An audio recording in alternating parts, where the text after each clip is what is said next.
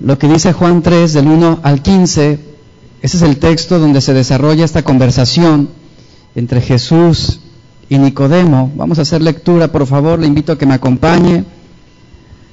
Había un hombre de los fariseos que se llamaba Nicodemo, un principal entre los judíos. Este vino a Jesús de noche y le dijo, Rabí, sabemos que has venido de Dios como maestro, porque nadie puede hacer estas señales que tú haces si no está Dios con él. Respondió Jesús y le dijo, de cierto, de cierto te digo, que el que no naciere de nuevo no puede ver el reino de Dios. Nicodemo le dijo, ¿cómo puede un hombre nacer siendo viejo? ¿Puede acaso entrar por segunda vez en el vientre de su madre y nacer?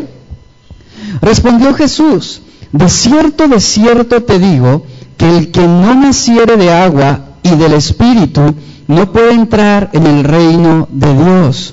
Lo que es nacido de la carne, carne es, y lo que es nacido del Espíritu, Espíritu es. No te maravilles de que te dije, os es necesario nacer de nuevo. El viento sopla de donde quiere y oye su sonido, mas ni sabes de dónde viene ni a dónde va. Así es todo aquel que es nacido del Espíritu. Respondió Nicodemo y le dijo, ¿cómo puede hacerse esto? Respondió Jesús y le dijo, ¿eres tú maestro de Israel y no sabes esto?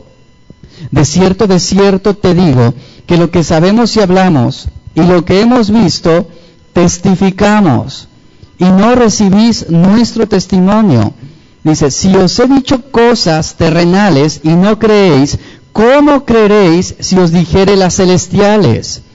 Verso 13, nadie subió al cielo sino el que descendió del cielo, el Hijo del Hombre que está en el cielo.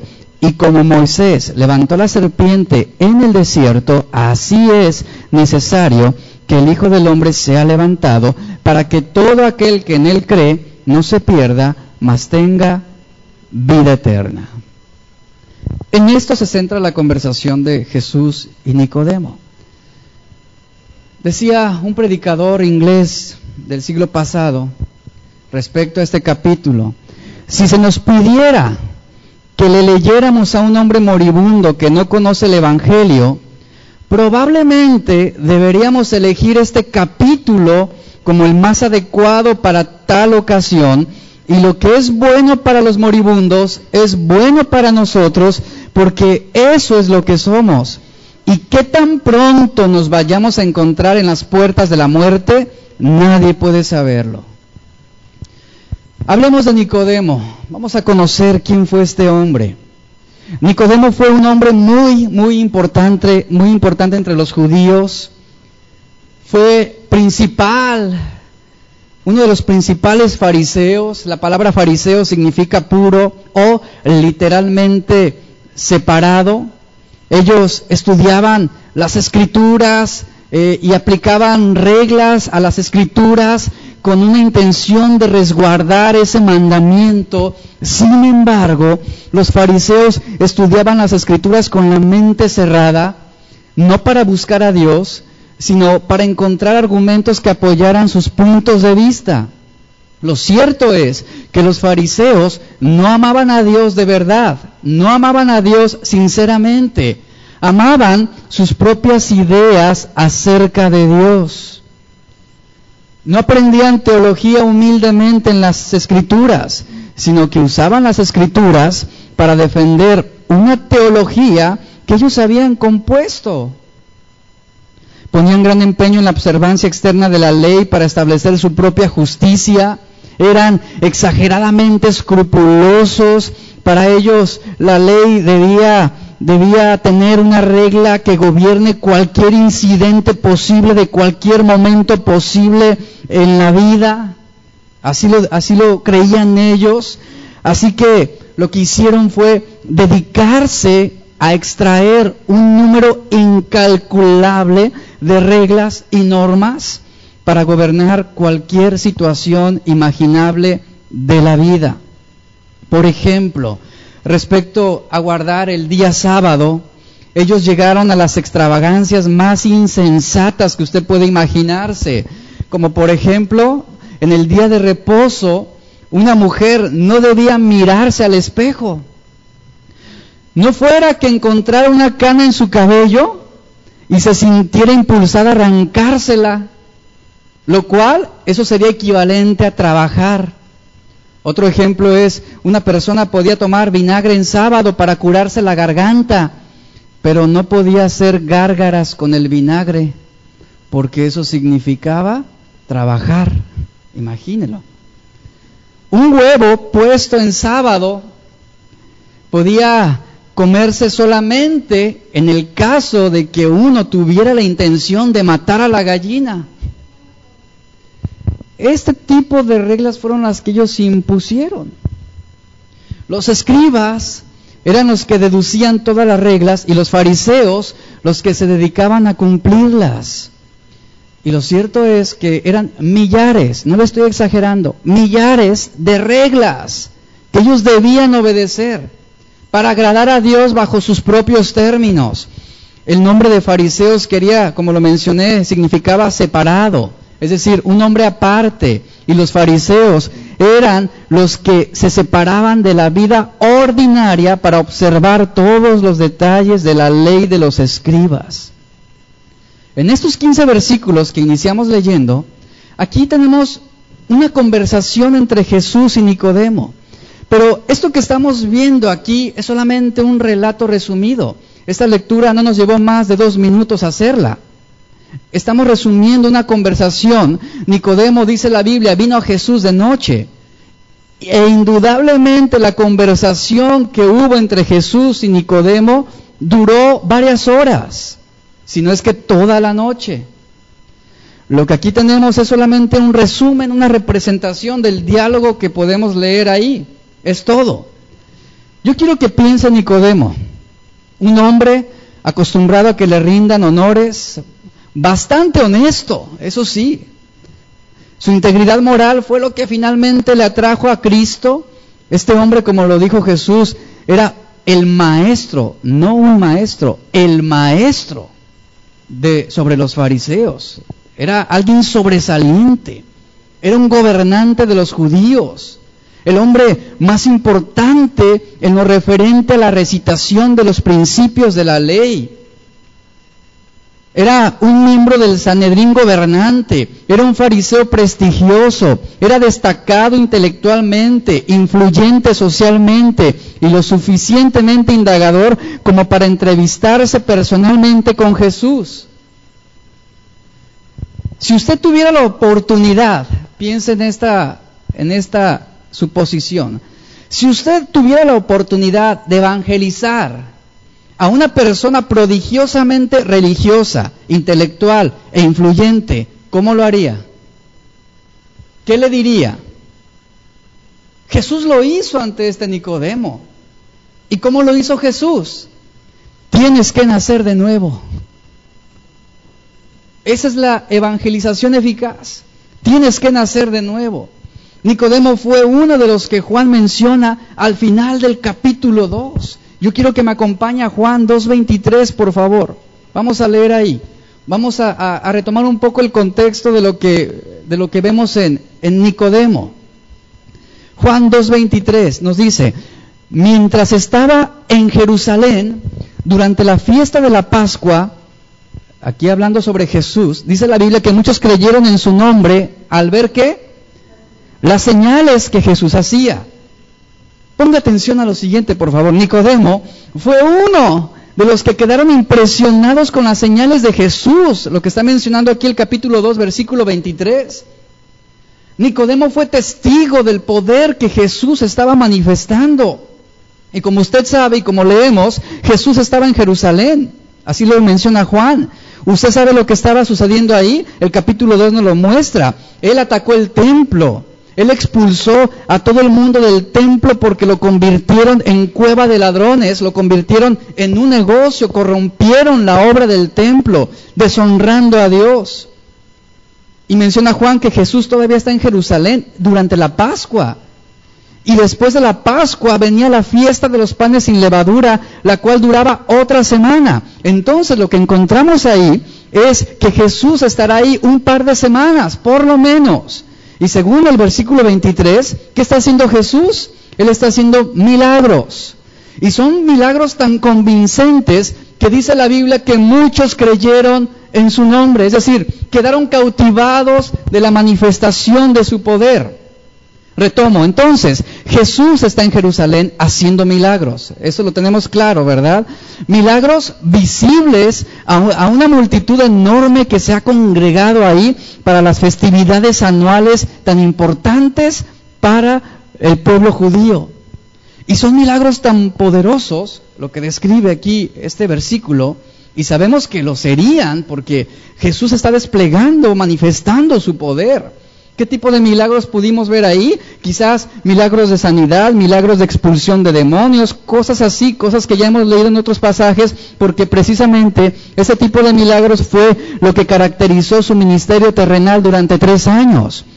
Y, dice la Biblia que los hombres vieron las señales y los hombres que, que hacían creyendo en su nombre. Sin embargo, no hay que dejarnos engañar por lo que estamos leyendo a primera instancia. La fe que manifiesta ahí de esos hombres que estaban creyendo en su nombre no era una fe verdadera, no era una fe salvadora. Y esto es algo claro en los siguientes dos versículos. Si usted, eh, si usted lee después el, versículo 24 y 25, podemos verlo. El, el 23 que dice, muchos creyeron en su nombre. Lea lo que dice el verso 24 y 25. Pero Jesús mismo que no se fiaba de ellos. Vea lo que dice, porque conocía, conocía a todos y no tenía necesidad de que nadie le diese testimonio del hombre, pues él sabía lo que había en el hombre. El mismo verbo es usado en el versículo 24. Pero Jesús no estaba creyendo en su creencia, es lo que está diciendo aquí. Muchos creyeron en su nombre, pero Jesús no creyó. Ese es el mismo verbo en el versículo 23 y 24. Jesús no creyó en lo que ellos creían. Jesús no tuvo fe en la fe de ellos. En otras palabras, él sabía que la fe de los hombres en ese momento no era una fe verdadera, no era una fe completa, íntegra, no tenía suficiente fundamento. ¿Sabe qué tipo de fe era la que manifestaron los hombres al ver los milagros? Era un tipo de fe sensacionalista basada en una increíble experiencia de milagros. ¿Ha escuchado usted eventos que organizan ministerios de milagros? La gente cree, ¿no? Se abarrotan ese tipo de, de lugares. Pero no significa que ni hagan milagros y ni significa que haya una fe verdadera. Estos hombres contemplaron el poder de Dios, pero lo que describe la Biblia es que su fe no era real. Comparemos dos expresiones importantes. Una cosa es creer en su nombre, como lo describe el versículo 24, perdón, 23, y otra cosa es creer en él, como lo describe Juan 8:30. Hay una gran diferencia. Quiero que comparemos estas dos expresiones. Creer en su nombre con creer en él. Hay muchos cristianos que pueden creer en su nombre y pocos son los que creen en él. Creer en él significa aferrarse a Él en total confianza para salvación. Mientras que creer en su nombre, como lo leemos en el versículo 23, haciendo referencia a la fe de los hombres que vieron los milagros, creer en su nombre sería creer en Él como aquel que pretendía ser y nada más. O sea, la diferencia se marca entre la apropiación y el reconocimiento. Y, qué, importante es que tú y yo meditemos sobre esto. ¿Mi fe es una fe de apropiación o una fe solamente de reconocimiento? Los hombres que reconocían, reconocían su poder a través de lo que estaban viendo, pero no se apropiaron de él como Salvador. Usted puede reconocer a Jesús como su mediador, pero no apropiarse de Él como su redentor. Y hay una gran diferencia. Entonces lo que nos está hablando aquí la Biblia es que ellos creyeron en su nombre, es decir, reconocieron por lo que estaban viendo. Las señales de Jesús servían para convencerles que Él era el Mesías. Pero No había una entrega personal a Él como Señor de su vida. Una traducción que capta esta idea de forma más clara sería la siguiente. Muchos creían mientras observaban las señales. Y así hay mucha gente. Creemos mientras sigan sucediendo milagros. Y la fe de estos hombres indica pues que su fe duraba mientras duraban las señales. Y así es la confianza de mucha gente. Mientras las señales sigan, yo sigo creyendo. Mientras me vaya bien, yo sigo yendo a la iglesia. Hay un reconocimiento, pero no una apropiación. Y lo cierto es que esa fe que tuvieron los hombres, innegablemente, era una fe superficial. La palabra usada aquí hace alusión a darle crédito, es lo que significa. Es decir, los hombres sí, le daban crédito por lo que veían, por lo que escuchaban. Y, esta no es una clase de fe que es eh, eh, esta, perdón, esta a la que se refiere el verso 23 es una clase de fe que es estimulada solamente por los sentidos, por lo que veo, por lo que escucho, por lo que siento. La gente dice, no puedo creer lo que estoy viendo. O pueden decir, no puedo creer las cosas que se están diciendo de este Jesús. Y es verdad, porque Él está sanando enfermos, porque Él está expulsando demonios. Y la gente queda cautivada. Escuche, eso es una fe sensacionalista. ¿Qué es lo que estamos viendo en el versículo 23? Es la tendencia de ser cautivados con los aspectos más atractivos, aunque sean secundarios. Y es una fe que no penetra lo suficiente en lo fundamental. Hablando de Nicodemo, entendamos un poco sus raíces religiosas. Él era eh, eh, fariseo, obviamente apegado al judaísmo. El judaísmo podía entender lo que significaba una nueva relación con Dios por medio de los sacrificios en el altar. E incluso el judaísmo, ellos podían entender el perdón de pecados a través de los ritos ceremoniales. Pero el judaísmo no tenía un concepto para el nacimiento espiritual como la condición inicial para la regeneración. Lo que Nicodemo había visto y escuchado de Jesús no sólo había sacudido los cimientos de la confianza que había aprendido del judaísmo, ahora está aturdido, es lo que describe la Biblia, ensimismado en encontrar la verdad. Ver los milagros que había hecho Jesús había alcanzado su conciencia y él sentía la necesidad de su alma. Ahora Nicodemo se está viendo confrontado con una verdad que en su momento él no había considerado. Se le está presentando una nueva posibilidad de salvación eterna. Obviamente poco clara en ese momento. Fue un hombre que se llenó de dudas, se llenó de temores en cuanto al pasado y de vagas especulaciones respecto al futuro, porque él no sabría lo que pasaría. Él estaba enfrentando uno de sus peores temores, ¿sabe cuál es? El reconocer que vivió equivocado durante toda su vida.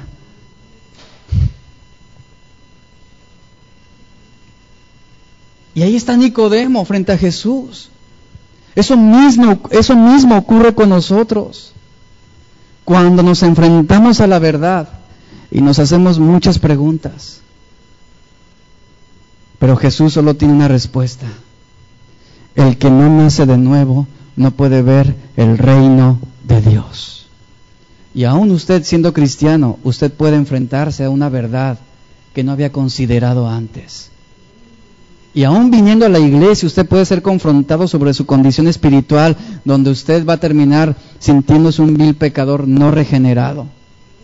Y usted va a terminar confundido y va a decir, pero si es que yo he ido a la iglesia durante 20 años, pero es que yo he agarrado mi, mi Biblia, escucho predicaciones y hago esto y hago lo otro. Nicodemo estaba exponiéndose a esa realidad sobre su vida. Obviamente eso es algo que, que le daba miedo confrontar respecto a su propia humanidad, a su propio juicio. El hombre es indagador. Somos indagadores. Pero lamentablemente el conocimiento del hombre, la inteligencia que Dios le ha dado al hombre, lo ha llevado a buscar la felicidad y no la eternidad. Porque el hombre está más ocupado en ser feliz aquí en la tierra y vive despreocupado con respecto a la vida después de la muerte. Los hombres están ocupados en obtener una mejor vida ahora y despreocupados de la vida después de la muerte, repito. El hombre ha buscado respuestas donde no debe. ¿En dónde? Se han refugiado, por ejemplo, en el agnosticismo. El hombre que dice, ¿qué dice el agnosticismo? El hombre dejará de existir cuando éste muera. Y eso lo ha convertido en su filosofía de vida. Se ha refugiado el hombre en la psicología. ¿Qué es lo que la psicología dice? El hombre determina lo que es bueno y lo que es malo basado en su propia experiencia. El hombre se refugia también en la ciencia.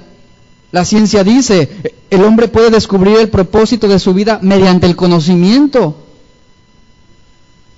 También muchos hombres se han refugiado en la religión. ¿Qué es lo que la religión dice? El hombre determina e interpreta cómo debe ser Dios. Y precisamente eso, eso es lo que hacían los fariseos, de lo que le hablaba al inicio. Inventaron tantos reglamentos que ellos terminaron interpretando a Dios a su manera. Pero esto mismo puede suceder entre nosotros como cristianos, entre la iglesia, que nosotros podemos determinar e interpretar a Dios como nosotros queremos que Él sea, y no como la palabra de Dios expone a Dios en su realidad y en su carácter y en su esencia y naturaleza. El ser humano también se refugia en la metafísica. ¿Qué es lo que dice? El hombre tiene poder mental para cambiar su realidad. Y todo esto está centrado en buscar la felicidad y no la eternidad. Jesús conocía el corazón de Nicodemo.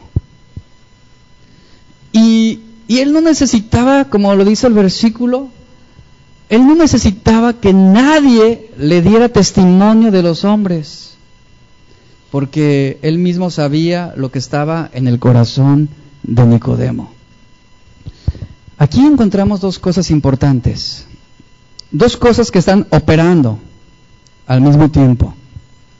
Encontramos una fe superficial manifestándose a través de Nicodemo y encontramos la omnisciencia de Cristo al mismo tiempo en esta conversación.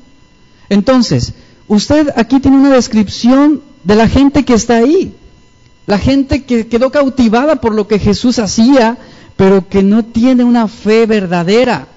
Y después encontramos a Jesús, quien obviamente es Dios, porque solo Dios conoce lo que hay en el corazón de la gente, solo Dios conoce lo que piensa la gente, lo que hay en sus pensamientos.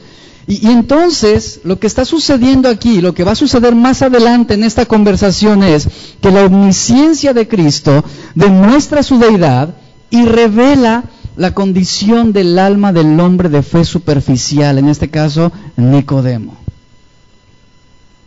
El Hijo de Dios conoce todo lo relacionado con el corazón del hombre. Jesús estaba al tanto de la verdad expresada en Jeremías 17:9 que nos dice, engañoso es el corazón más que todas las cosas y perverso. ¿Quién lo conocerá? Jesús lo conocía. Jesús conocía el corazón perverso de los hombres. Jesús conocía el corazón engañoso también de Nicodemo. Nadie es capaz de conocer a fondo su propia maldad, solamente Dios. Jesús discernía y conocía que la fe de algunos de sus seguidores era meramente vaga y superficial. Algunos de los mismos que proclamaron creer en Jesús o creer en su nombre, más tarde gritarían, crucifícalo, crucifícalo. Es fácil creer cuando todo es emocionante. Es fácil creer en su nombre cuando todo marcha bien. Es fácil decir, yo amo a Cristo cuando soy prosperado. Y lo triste de esto, y lo que nos enseña la Biblia es que la mayoría creen de esta forma. Pero la fe firme, la fe que cree en Él, la fe de la cual nos apropiamos, es la que permanece cuando no es popular seguir a Cristo. Jesús conocía el corazón de Nicodemo. Jesús conocía sus motivos. Como lo mencioné, este hombre no era cualquier judío. Era un principal entre los judíos. Era un miembro del Sanedrín. Era parte del Consejo de Gobierno de Israel. Pero aún así que nos describe la Biblia, quedó impávido ante la aseveración de Jesús. Porque todo lo que Jesús estaba enseñando para él fue extraño.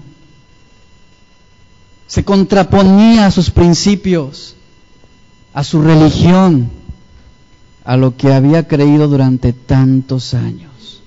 Eso es una de las cosas más tristes que pueden sucedernos. Ahora, cuando usted llega al capítulo 3, que es lo que estuvimos leyendo al inicio, aquí ocurren dos cosas importantes, aquí dos cosas se unen. Aquí en esta ilustración usted tiene a muchos de los que creyeron, que son mencionados, repito, en el capítulo 2, versículo 23, y aquí encontramos a uno de ellos que vieron y creyeron en las señales que él hacía. Estamos hablando de Nicodemo. Porque Nicodemo, si lo nota, él cuando habla con Jesús, él no habla solo para sí mismo, sino que él habla para el resto del grupo que creyó que él sabe lo que está pasando y lo que está pensando, como dice el versículo 2 en, en Juan 3, léalo conmigo. ¿Cómo se expresa Nicodemo? Rabí, sabemos. ¿Lo nota? Sabemos, hay un plural ahí. Está hablando representando a un grupo que vio, que creyeron, un grupo que fue cautivado. Y entonces, Él no solamente está hablando por sí mismo, sino por aquellos que creyeron viendo las señales que Él había hecho. ¿Qué dice? Sabemos que tú, vea lo que dice, sabemos que tú has venido de Dios como maestro. Note lo que dice, no dice como hijo de Dios, como maestro. Porque nadie puede hacer estas cosas a menos que qué? A menos de que Dios esté con él. El énfasis sería muy diferente si Nicodemo hubiera dicho, yo sé que tú vienes de Dios como el Mesías. Porque nadie puede hacer estas cosas a menos que sea el Hijo de Dios. Pero Nicodemo no no hizo esa apropiación, ¿nota eso? Sino que él mostró un reconocimiento. Entonces, eso nos dice lo que creyeron. ¿Qué creyeron? ¿Qué creía Nicodemo? ¿Qué, creyeron, ¿Qué creyó el demás grupo? Que él era un maestro. Que él había venido de Dios. Sí, efectivamente. Él por lo menos era un profeta, es lo que define Nicodemo. Ellos no lo habían conocido en su vida entera porque no había habido profetas durante 400 años. Este, este punto es importante. Los judíos no habían visto levantarse otro profeta durante 400 años.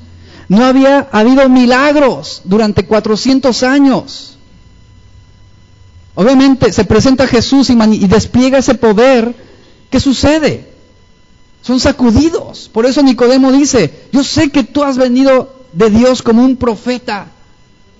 Porque nadie, durante esos 400 años, nadie se había presentado de la manera como tú lo estás haciendo. Nicodemo le está diciendo, yo sé que Dios está contigo y lo reconozco. Hasta ahí, ¿nota? Y lo, lo reconozco. Muestra el reconocimiento hacia el poder de Jesús. Nosotros tendríamos que regresar al Antiguo Testamento y encontrar milagros ahí. Nicodemo seguramente se remontó a lo que sucedió en el pasado. ¿Qué había? Profetas haciendo milagros. Hombres de Dios levantándose y haciendo cosas sobrenaturales por el poder que Dios les infundía. Pero Nicodemo y los fariseos y la gente de esa época no estaban acostumbrados a los milagros. Eso no sucedía conocían la historia del Antiguo Testamento, sabían que Dios había marcado a los profetas como Moisés, como Elías. Sabían de la historia de Gedeón, sabían de Noé, sabían de todos ellos, pero nunca habían visto que alguien desplegara semejante poder. Ellos saben por lo menos, ellos tienen el reconocimiento de que Jesús es un profeta, que es un maestro de Dios, pero repito, pero no una no hay una apropiación en ese momento de que él es el hijo de Dios, de que él es el Mesías, que él es el Salvador y demás. Esa es la razón por la que es una fe superficial con la que inicialmente Nicodemo se entrevista con Jesús. Nicodemo está reconociendo, note lo siguiente, por favor, sabemos que vienes de Dios. Y sabemos eso porque nadie puede hacer los milagros que tú estás haciendo. Obviamente eran milagros muy claros. Y todos sabemos que los milagros de Dios están diseñados de manera clara para demostrar su deidad y su poder. Pero no contribuyen a la salvación de ninguna persona. Entonces vemos a este grupo, vemos a Nicodemo reconociendo esto en Jesús. Después, cuando usted llega al versículo 3, note la respuesta de Jesús. Jesús no lo adula, Jesús no le responde a lo que él estaba diciendo, Jesús ignora completamente lo que Nicodemo está diciendo, porque en la omnisciencia de Cristo, él estaba leyendo la mente y el pensamiento de Nicodemo. ¿Y cuál es la respuesta de Jesús a Nicodemo? De cierto, de cierto te digo, que el que no naciere de nuevo no puede ver el reino de Dios. Punto. Y entonces Jesús va más allá. Podríamos decir, de su presentación amable inicial de Nicodemo hacia Jesús, rabí, eh, una confesión eh, educada, eh, pues Nicodemo estaba cautivado. Entonces, aquí nosotros tenemos una ilustración de la omnisciencia sobrenatural del Hijo de Dios, quien estaba escudriñando el corazón de un hombre de manera precisa. Y aquí usted encuentra esta ilustración también de una fe superficial de un hombre, Nicodemo, que tenía un reconocimiento por lo que había visto, pero no una apropiación de quién era Jesús. Dice el versículo, muchos creyeron en su nombre, dice, viendo, el versículo del capítulo 2, 23, dice, viendo las señales que hacía. Esa palabra viendo quiero describir, describirla, por favor. Se la voy a describir. La palabra viendo, el verbo, eh, se traduce también de la siguiente forma, eh, significa ser un espectador. En el hebreo se traduce discernir en base a la experiencia. Hay bastante gente que discierne dentro de las iglesias en base a la experiencia. ¿Sabe a qué me refiero con esto? Un ejemplo muy vago es el siguiente. La gente le pregunta, ¿te gustó la iglesia a la que fuiste? Mm, no, ¿por qué? Mm, no me sentí bien. No me gustó la música, o no me gustó el color del auditorio, o es que no tienen estacionamiento. Digo, argumentos tontos que la gente a veces eh, define el, determinar dónde congregarse, ¿no? O dónde o qué iglesia buscar. Entonces, la gente discierne dentro de la iglesia en base a la experiencia.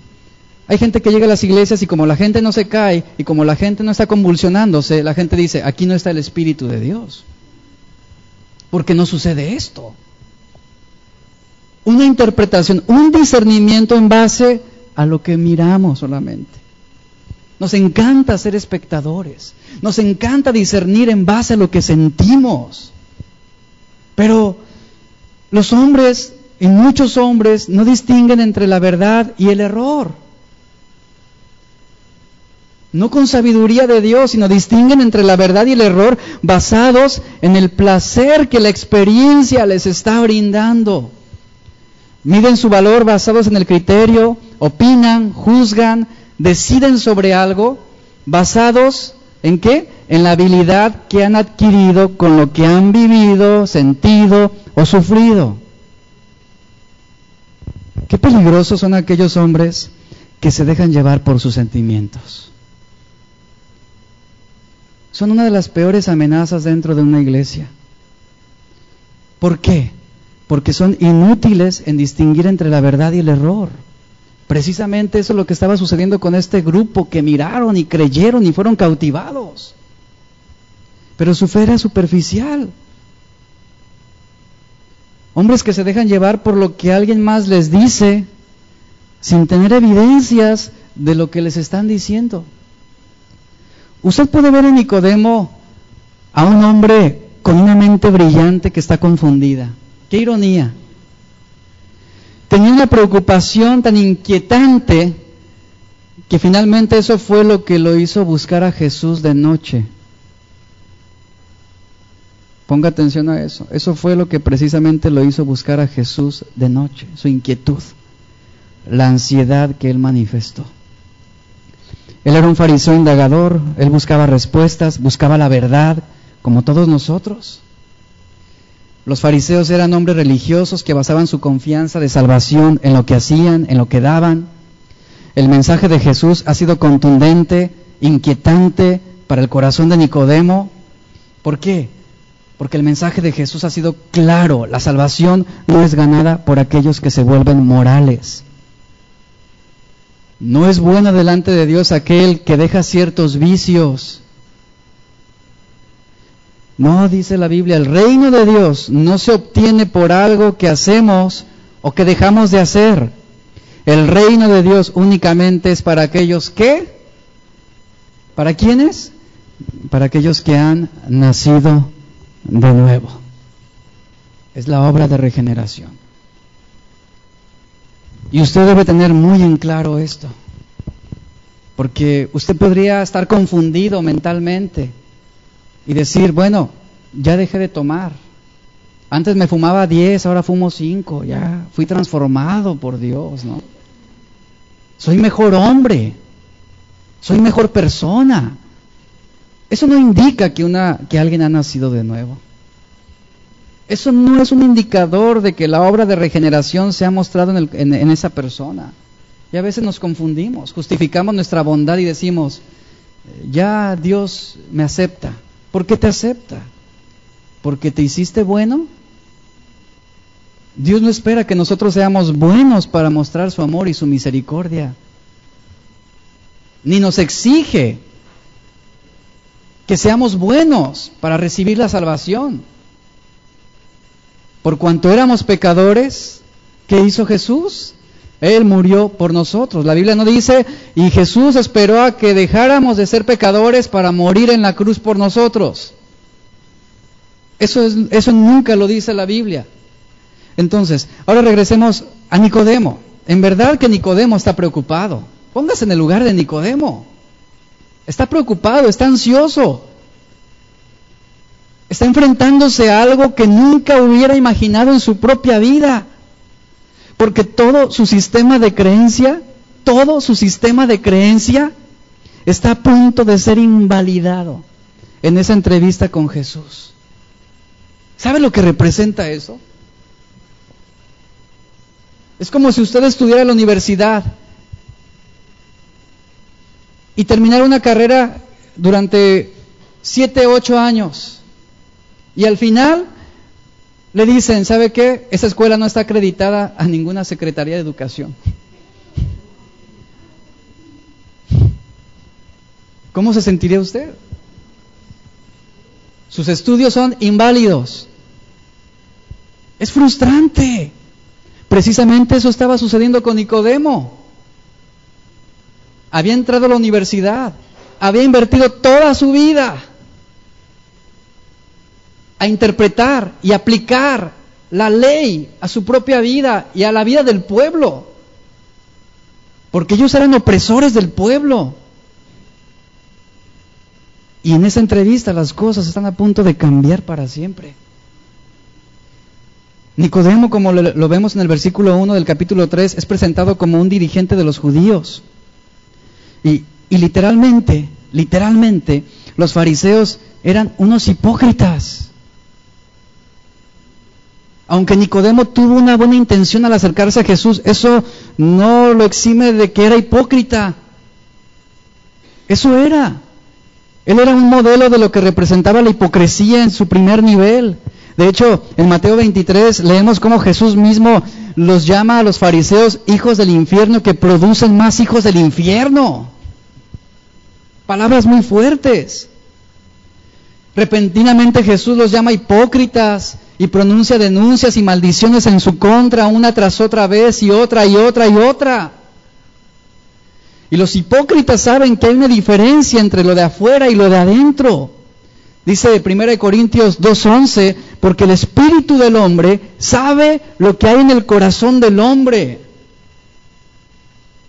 Entonces, Nicodemo sabía lo que en realidad estaba pasando en su propia vida. Nicodemo sabía lo que en realidad estaba sucediendo en su corazón porque estaba siendo expuesto ante esa verdad punzante, crucial que estaba penetrando su corazón. Y Nicodemo sabe que él es un hipócrita. Nicodemo, repito, estaba en la cima de la hipocresía, porque él era un principal de los judíos, miembro del Sanedrín, él era parte del consejo gobernante de 70 personas.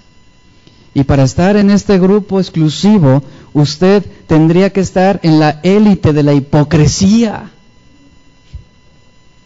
Un hombre con alto grado académico, con alto grado de conocimiento bíblico, a quien nos llamaban un maestro de Israel. O más bien el maestro de Israel. Y como fariseo Nicodemo quedó expuesto a su propia realidad. ¿Cuál fue su realidad a la que él se estaba exponiendo en esta entrevista con Jesús? En que él fue un mal erudito de las escrituras, ya que toda su vida se especializó en doctrinas menores, mientras que en su totalidad se perdían la mayoría de las principales doctrinas, como la venida del Hijo de Dios, que no la captaban. Aunque fue un ferviente estudiante de la escritura, su destreza académica, su mente brillante, no le había dado ningún discernimiento espiritual. Su confianza en su propia experiencia le cegó a la llegada del Mesías mismo. Y eso es uno de los reproches que Jesús les hace a los judíos y fariseos en Juan 5, 39, 40, donde les dice, ustedes estudian las escrituras con mucho cuidado porque esperan encontrar en ellas la vida eterna. Sin embargo, les dice, aunque las escrituras dan testimonio de mí, ustedes no quieren venir a mí para tener esa vida. Esto es lo que describe detalladamente a Nicodemo. Él no tenía certeza de que él estaba haciendo las cosas mal, pero ahora, en este encuentro con Jesús, Nicodemo tiene la certeza de que su alma eterna no le pertenece a Dios. Esto es una triste realidad. Esta acusación de la verdad acerca de la condición de nuestro corazón es tenebrosa y terrible. Nicodemo no tiene certeza del perdón de sus pecados. Es más, Nicodemo ni siquiera sabe lo que es nacer de nuevo. Totalmente ignorante a la verdad de Dios en el sentido de la salvación y, de la obra de Cristo. Totalmente ignorante. Entonces, ¿qué hace Nicodemo? Yo quiero que usted perciba la zozobra en su corazón, que perciba la duda, el temor, la incertidumbre. Todo se le estaba viniendo abajo. Entonces, él mira a Jesús y seguramente surgieron muchas preguntas en su corazón, muchas preguntas que podrían surgir en ti y en mí. ¿Y qué es lo que está haciendo Nicodemo? Él viene de noche, él está ansioso, está desesperado, le urge que alguien le ayude, le urge que alguien responda a todas sus preguntas y sus dudas. Y la ayuda que él busca es saber, fíjese, cómo poder entrar en el reino de Dios. Y usted sabe cómo Jesús va a abordar esto precisamente. Nicodemo está ahí frente a Jesús, mirándolo, quizás boquiabierto, ¿verdad? sin, sin mucho que decir ante la aseveración del maestro. Y Nicodemo, ante la presencia de Cristo, seguramente él pudo decir cosas como estas. Yo sé que no estoy en el reino. Yo sé que mis pecados no han sido perdonados. Leo mi Biblia, interpreto la Biblia, me congrego, ofrendo, ayudo, doy, colaboro, sirvo, pero sé que no estoy en el reino. Y usted puede identificarse seguramente con Nicodemo. Preguntas como estas pudieron surgir en esta conversación. Jesús, ¿qué necesito hacer? Dímelo y lo haré. He hecho todo lo que se hace. He guardado toda la ley que sé cómo guardar. He guardado toda la ley tradicional rabínica que conozco. He cuidado todo detalle insignificante en mi vida entera. Lo he hecho todo al pie de la letra.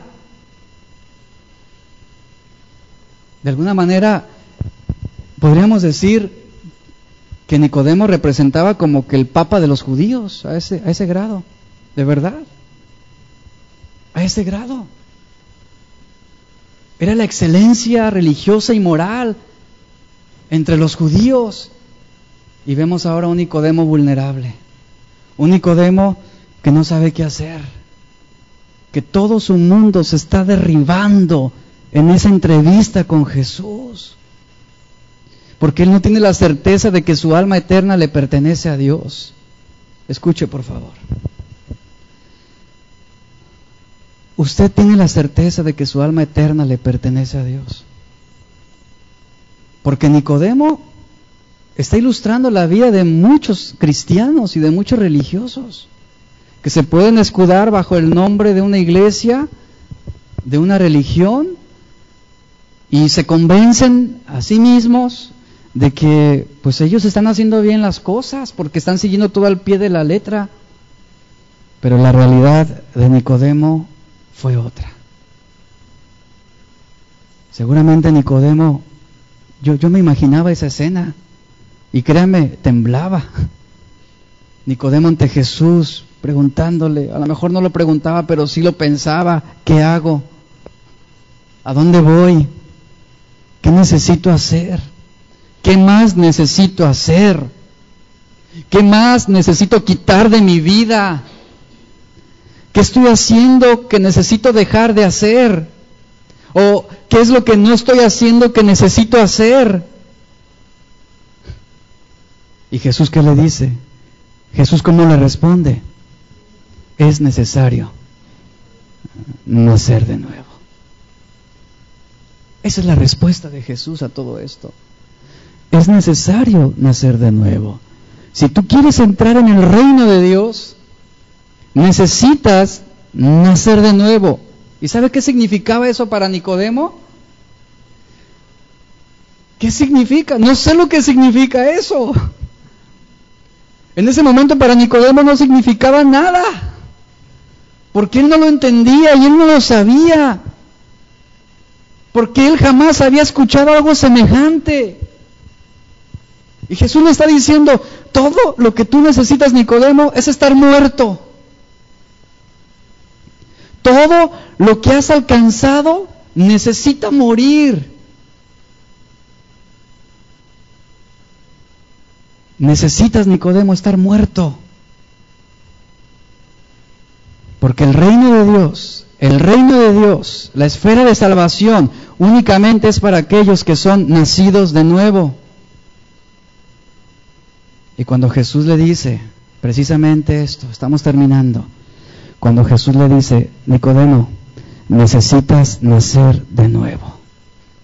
¿Sabe lo que representó para Nicodemo esto?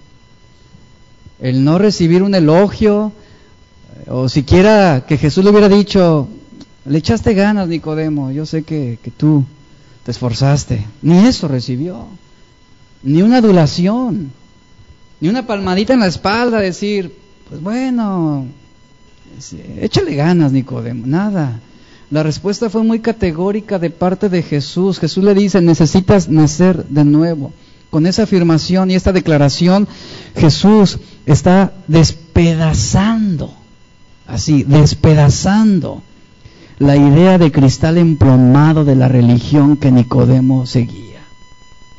En pocas palabras, todas sus obras religiosas inútiles. Todas sus obras morales inútiles.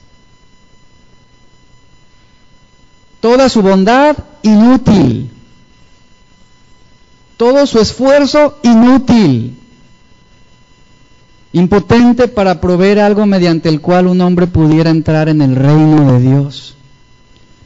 Y esta es la verdad de la regeneración. Esta es la verdad del nuevo nacimiento. Y depende del hecho de que lo mejor que un hombre puede hacer es humillarse delante de Dios, antes que exhibir todas sus grandes hazañas. Entender que todas nuestras obras morales, por buenas que éstas sean, no va a servir para nada, para satisfacer o agradar a Dios. Efesios 2 dice, estáis muertos en vuestros delitos y pecados. Efesios 4 dice, estáis separados de la vida de Dios. Nicodemo, necesitas morir.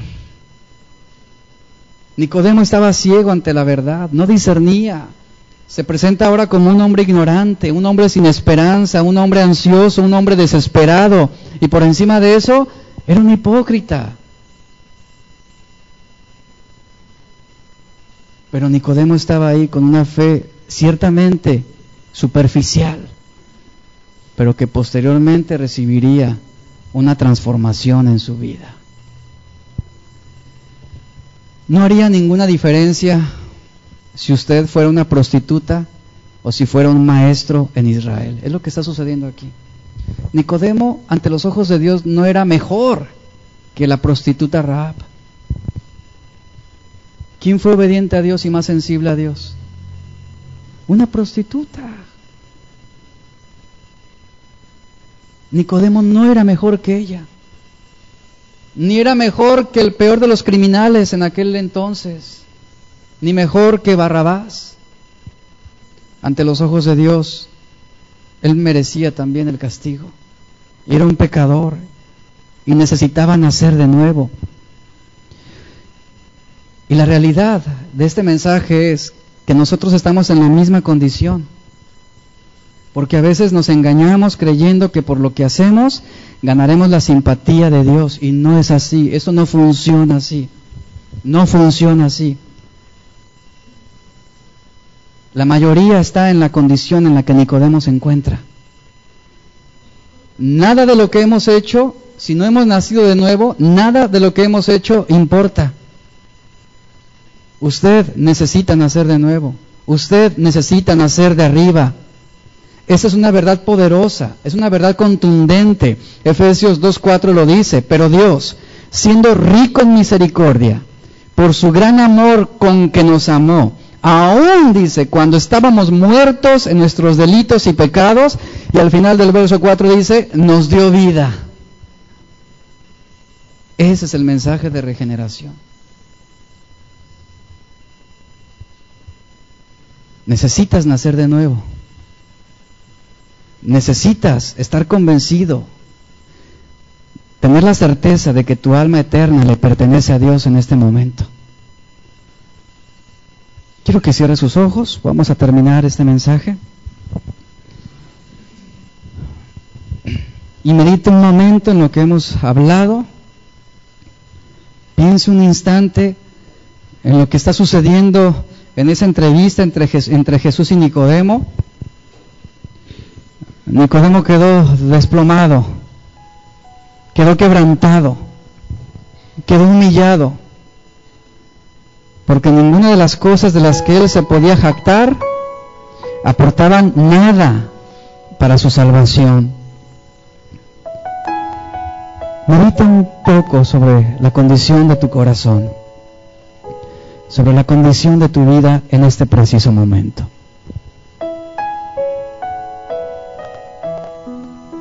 La Biblia dice que el hombre sabe lo que hay en el corazón del hombre.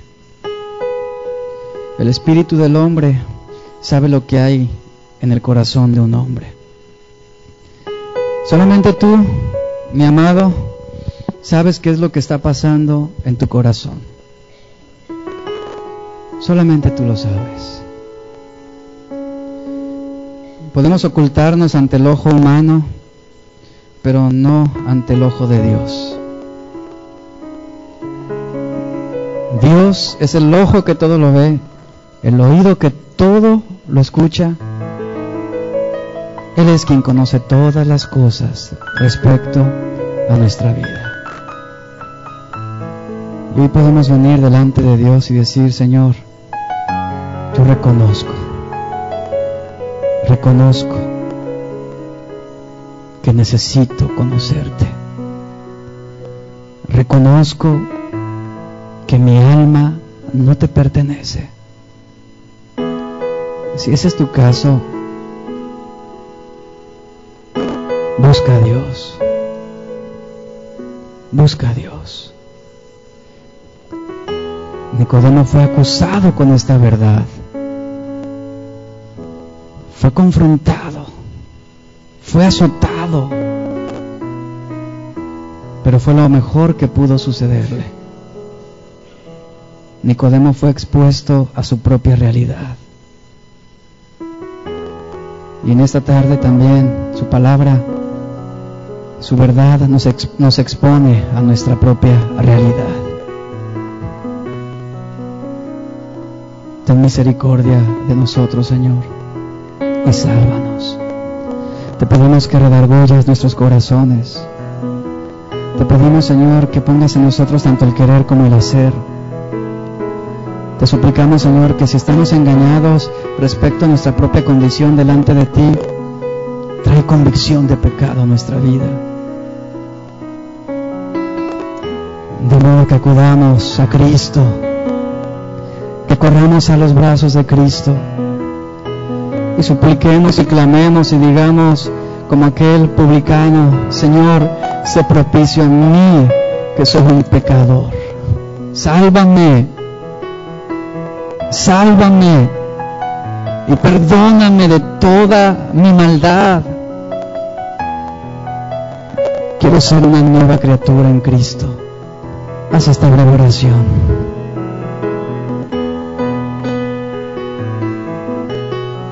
Gracias te damos, Señor. Gracias por tu amor y tu misericordia.